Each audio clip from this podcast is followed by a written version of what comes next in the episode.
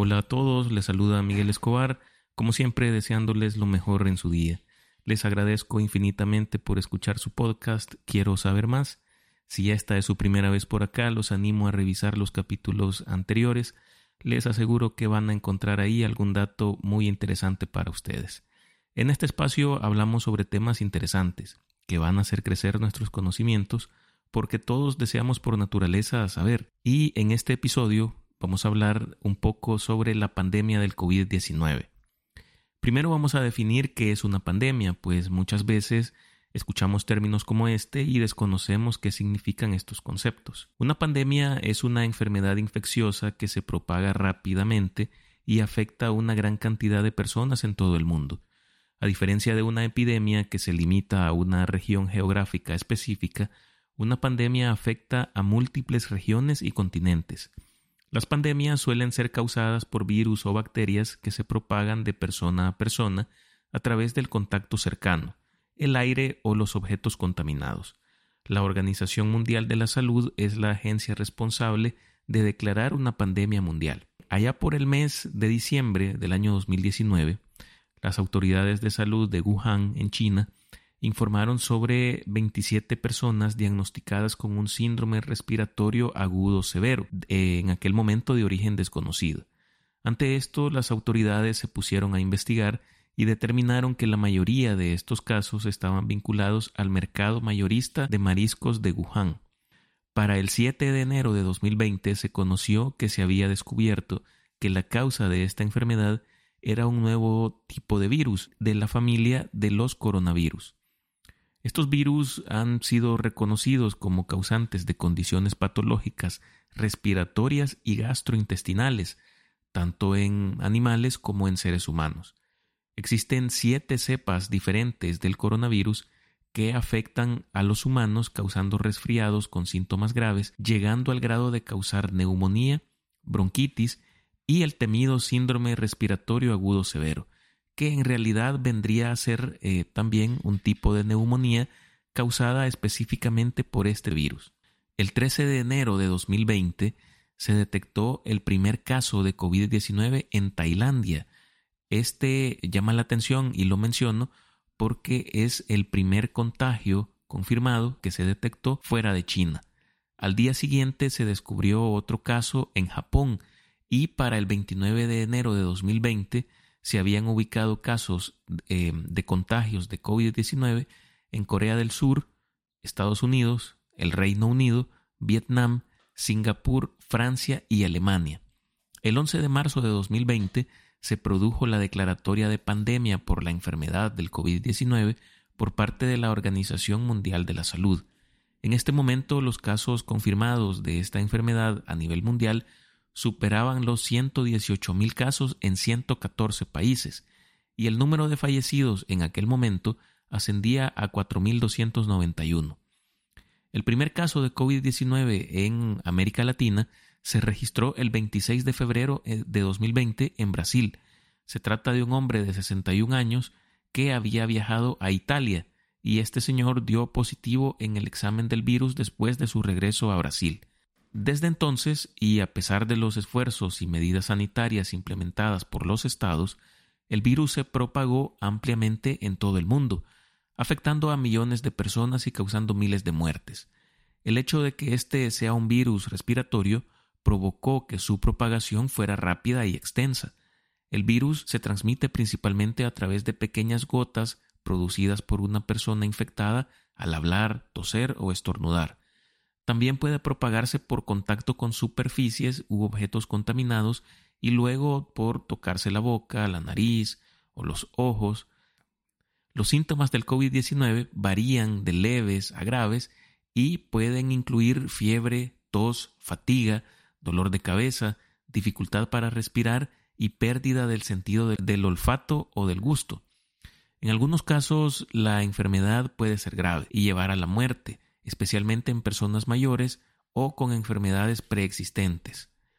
La prevención del COVID-19 incluyó medidas como el distanciamiento físico, el uso de mascarillas, la higiene de manos frecuente y posteriormente la vacunación. El tratamiento para el COVID-19 depende de la gravedad de los síntomas y puede incluir eh, cuidados de apoyo como la hidratación y el alivio del dolor, así como tratamientos antivirales y hospitalización en casos graves.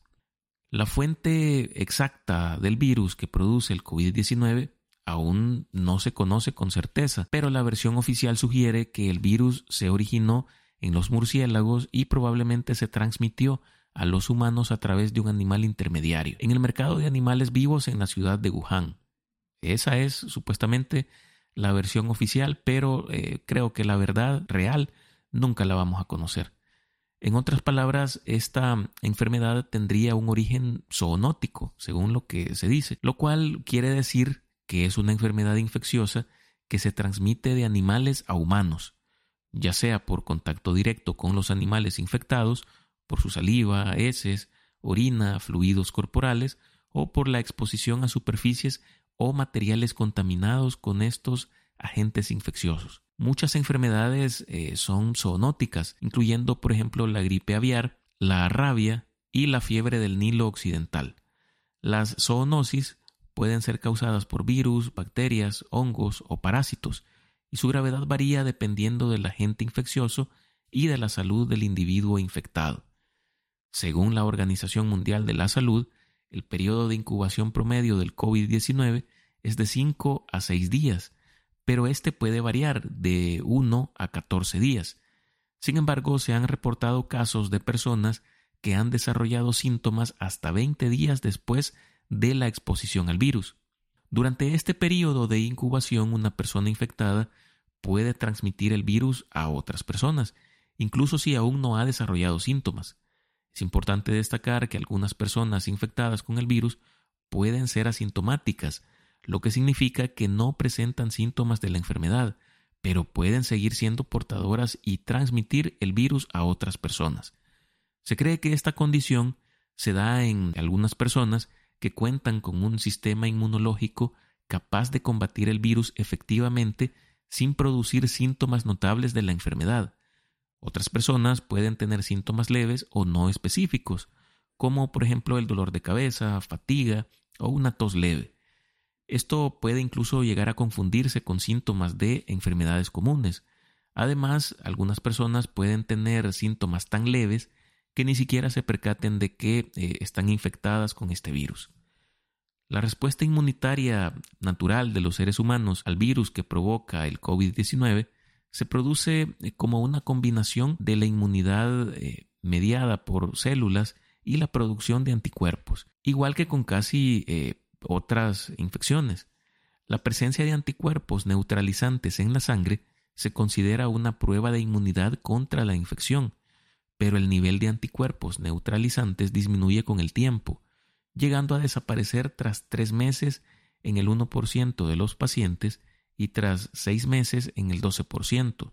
Ahora bien, hay que aclarar que la ausencia de anticuerpos en la sangre no significa que el sistema inmunitario no pueda producir nuevos anticuerpos rápidamente en caso de una reexposición al virus que provoca el COVID-19. Después de muchos estudios con resultados diferenciados, se estima que haber contraído el virus proporciona una inmunización natural contra los síntomas del COVID-19 del 94%, la cual es comparable a la de las mejores vacunas. No obstante, al igual que las vacunas, haber pasado el virus no garantiza que una persona no pueda volver a contraerlo y a contagiarlo, por lo cual las autoridades sanitarias recomiendan que todos los previamente infectados sigan aplicando los métodos de prevención habituales. Por si esto fuera poco, el virus del COVID-19, ah, eh, en su, en su devenir de la pandemia, desde que inició incluso hasta la fecha, ha experimentado múltiples variantes notables que corresponden a alteraciones puntuales a nivel de sus diferentes proteínas virales, con aparente importancia particular. Pueden existir miles de variantes y esto es algo que aclararlo para eh, efectos de desvirtuar todas esas eh, teorías conspiranoicas. Es cierto, pueden existir miles de variantes, pero existen al menos 14 que son conocidas como variantes preocupantes. Es decir, estas son aquellas que cumplen con ciertos criterios para ser definidas como variantes de interés, pero eh, que tras una evaluación comparativa, se ha demostrado que están asociadas a un cambio que resulte significativo, importante para la salud pública, como pueden serlo el aumento de la transmisibilidad o cambio perjudicial en la epidemiología del COVID-19, el aumento de la virulencia o cambio en la presentación clínica de la enfermedad o disminución de la eficacia de las medidas sociales y de salud pública o de los medios de diagnóstico, las vacunas y los tratamientos disponibles. Como ya les dije anteriormente, pueden haber miles de variantes de esta enfermedad, pero si no cumplen con estos tres parámetros que les acabo de mencionar, para la Organización Mundial de la Salud no revisten esta importancia que ya les he mencionado y por lo tanto pues eh, no es de no es de vital importancia tenerlas en cuenta salvo que cumplan con estos tres parámetros. Y las únicas que han cumplido con estos tres parámetros son al menos 14 variantes que se conocen de este virus. Pero eh, el COVID-19 también ha tenido un impacto significativo no solo en la salud, sino también, como eh, sería de esperarse, en la economía y en la sociedad a nivel mundial. Algunas de las afectaciones más importantes son la pérdida de empleo y cierre de empresas. Muchas empresas han cerrado o tuvieron que cerrar, ya sea de manera temporal o permanente, debido a las restricciones de distanciamiento físico y cierre de negocios. Esto ha resultado en la pérdida de millones de empleos y ha aumentado la tasa de desempleo en muchos países. Según datos del Banco Mundial, a través de encuestas realizadas a empresas en más de 60 países, una cuarta parte de estas reportaron caídas en sus ventas hasta del 50%. Con esto, las empresas se vieron en la necesidad de ajustar sus nóminas, reduciendo ya sea horarios o sueldos. Obviamente esto produjo dificultades financieras para las personas, incluyendo la imposibilidad de poder pagar sus facturas y alquileres o incluso sus préstamos. Al no tener empleos y con el incremento de deudas contraídas, esto derivó obviamente un eh, aumento en la pobreza y la desigualdad. La caída en la actividad económica producto de la pandemia y de las medidas tomadas por los gobiernos para controlar su avance impactó fuertemente en el empleo, que cayó abruptamente en el 2020 y, si bien es cierto, se ha recuperado, pero este se ha venido recuperando de manera lenta y desigual. Por ejemplo, en muchos países el impacto sobre el empleo recayó desproporcionadamente sobre aquellas personas con un menor nivel educativo. Las peores afectaciones provocadas por el COVID-19 considero que fueron, en primer lugar, la interrupción de la educación. Las escuelas y universidades tuvieron que cerrar o cambiar su metodología de enseñanza de presencial a una enseñanza en línea, lo que ha venido a afectar a millones de estudiantes y ha creado desigualdades en el acceso a la educación. Consideremos que si ya de por sí el nivel educativo en países como, por ejemplo, mi país, El Salvador, ya dejaba mucho que desear antes, imagínense ahora después de la pandemia. Y otra de las afectaciones eh, considero que es en el tema de la salud mental. La pandemia ha aumentado los niveles de estrés y ansiedad en la población, así como eh, incidencia de problemas de salud mental como la depresión y el trastorno de estrés postraumático. La lista de países más afectados tanto en cantidad de contagios como en personas fallecidas a raíz del COVID-19 está encabezada por los Estados Unidos. Le siguen a esta lista la India, Brasil, Rusia, el Reino Unido, Francia, España, Italia, Turquía y Alemania. Pero el pasado 5 de mayo de 2023, la Organización Mundial de la Salud decretó que la pandemia del COVID-19 ya no constituye una emergencia sanitaria global, poniendo fin a una alerta que llevaba en vigor desde hace 1191 días. No obstante, la entidad advirtió que el virus sigue circulando y que los países deberán hacer seguimiento de su evolución y por esta razón no sería atinado decir que ya finalizó la pandemia.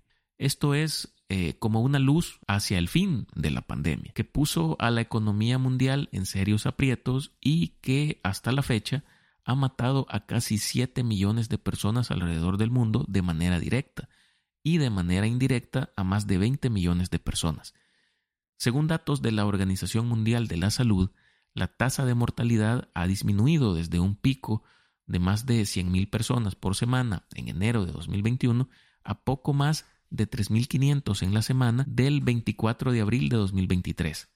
Para el organismo de la salud, estos datos son el reflejo de la vacunación generalizada, la disponibilidad de mejores tratamientos y un alto nivel de inmunidad en la población debido a infecciones previas. Desde el año pasado, Estados Unidos había comenzado a desmantelar el estado de emergencia nacional por la pandemia, a tal grado que a partir del 11 de mayo el gobierno dejará de pagar las vacunas y las pruebas para muchas personas y transferirá la responsabilidad al mercado comercial. Por su parte, en abril de 2022, la Unión Europea indicó que la fase de la emergencia del COVID-19 había terminado, aunque se ha considerado crucial continuar con la vigilancia de la enfermedad contemplando el número de variantes en que este virus ha mutado, pues esto indica que muy probablemente éste seguirá cambiando, siendo capaz de causar nuevas oleadas de la enfermedad. Con esto hemos llegado al fin de este episodio. Espero que hayan aprendido algo nuevo y sobre todo no se olviden de que eh, nunca está de más tener algunas medidas higiénicas de precaución para evitar contagios no solo de esta enfermedad del COVID-19, sino de cualquier enfermedad en general.